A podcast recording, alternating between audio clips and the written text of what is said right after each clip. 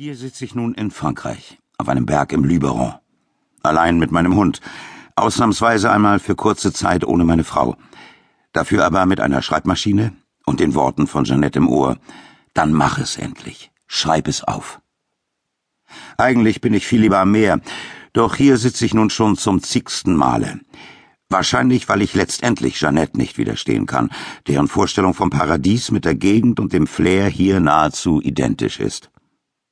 Das liegt daran, dass Jeanette, als sie endlich aus Ostberlin in die Welt durfte, 1989 also, als die Mauer geöffnet wurde, mit ihrem damaligen Freund zu seiner Mutter nach Südfrankreich gefahren ist.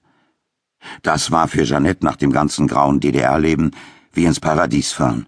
Da waren plötzlich Lavendelfelder, lebensfrohe Menschen, Musik und Tanz und Lust. Jeanette hat mir die Gegend gezeigt, in unserem zweiten gemeinsamen Sommer und danach sind wir siebenmal wieder hingefahren. Der Luberon ist ein Gebirgszug, liegt nicht direkt am Meer. Die Städte Avignon und Abt sind etwa 40 Kilometer voneinander entfernt. Auch nach Aix-en-Provence ist es nicht weit.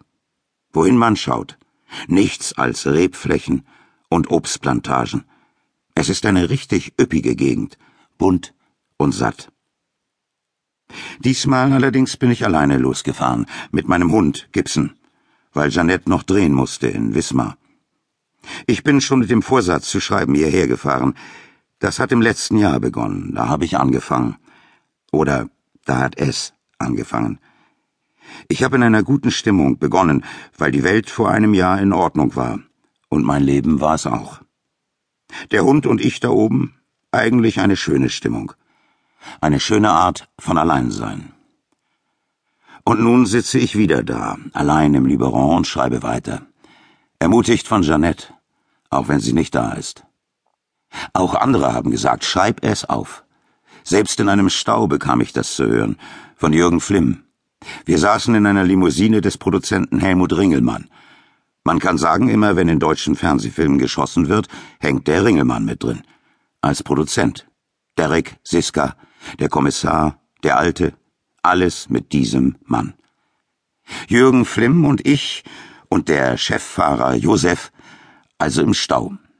Jürgen Flimm hatte zuvor verzweifelt versucht, ein Taxi zu bekommen. Er hatte für diesen Tag nahtlos einen Termin nach dem anderen mit hochgehandelten Theaterregisseuren und gestandenen Intendanten und stand enorm unter Zeitdruck.